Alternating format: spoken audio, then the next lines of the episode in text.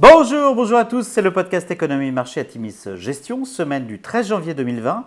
Petit avertissement, les performances passées ne préjugent pas des performances futures. Bien lire les documents de référence des fonds avant d'investir. Et puis nous allons citer un certain nombre d'entreprises. Il s'agit d'une simple illustration de notre propos et donc d'une invitation à l'achat. Alors cette semaine, nous avons titré En attendant les publications.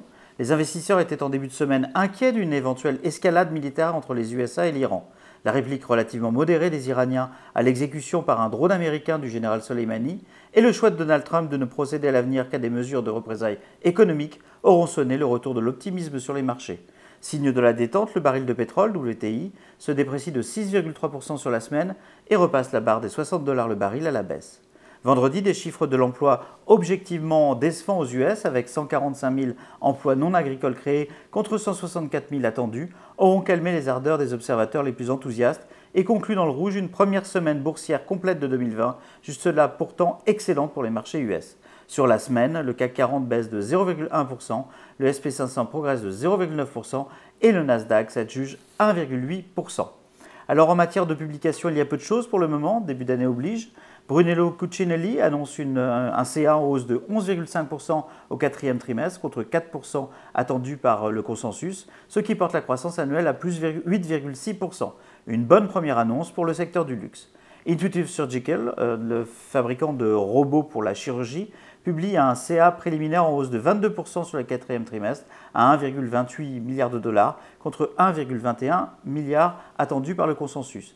La livraison de robots, un indicateur avancé de la croissance, est légèrement au-dessus des attentes, à 336 robots livrés contre 333 attendus.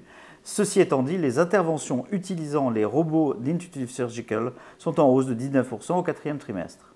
Alors en conclusion, Américains et Chinois doivent signer leur accord commercial dit de phase 1 cette semaine, une étape très attendue mais selon nous déjà dans les cours. Il conviendra par ailleurs de continuer à surveiller la situation en Iran, le climat étant loin d'être totalement apaisé.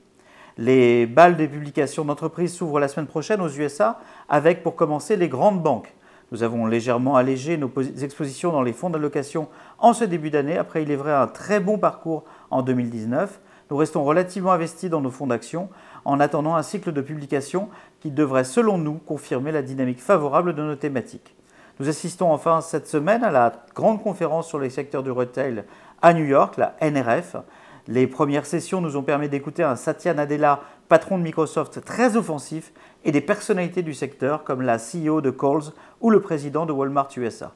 Nous vous adressons comme d'habitude à un compte-rendu synthétique de cet événement, selon nous incontournable en ces périodes de disruption du secteur. Nous vous souhaitons une excellente semaine à tous.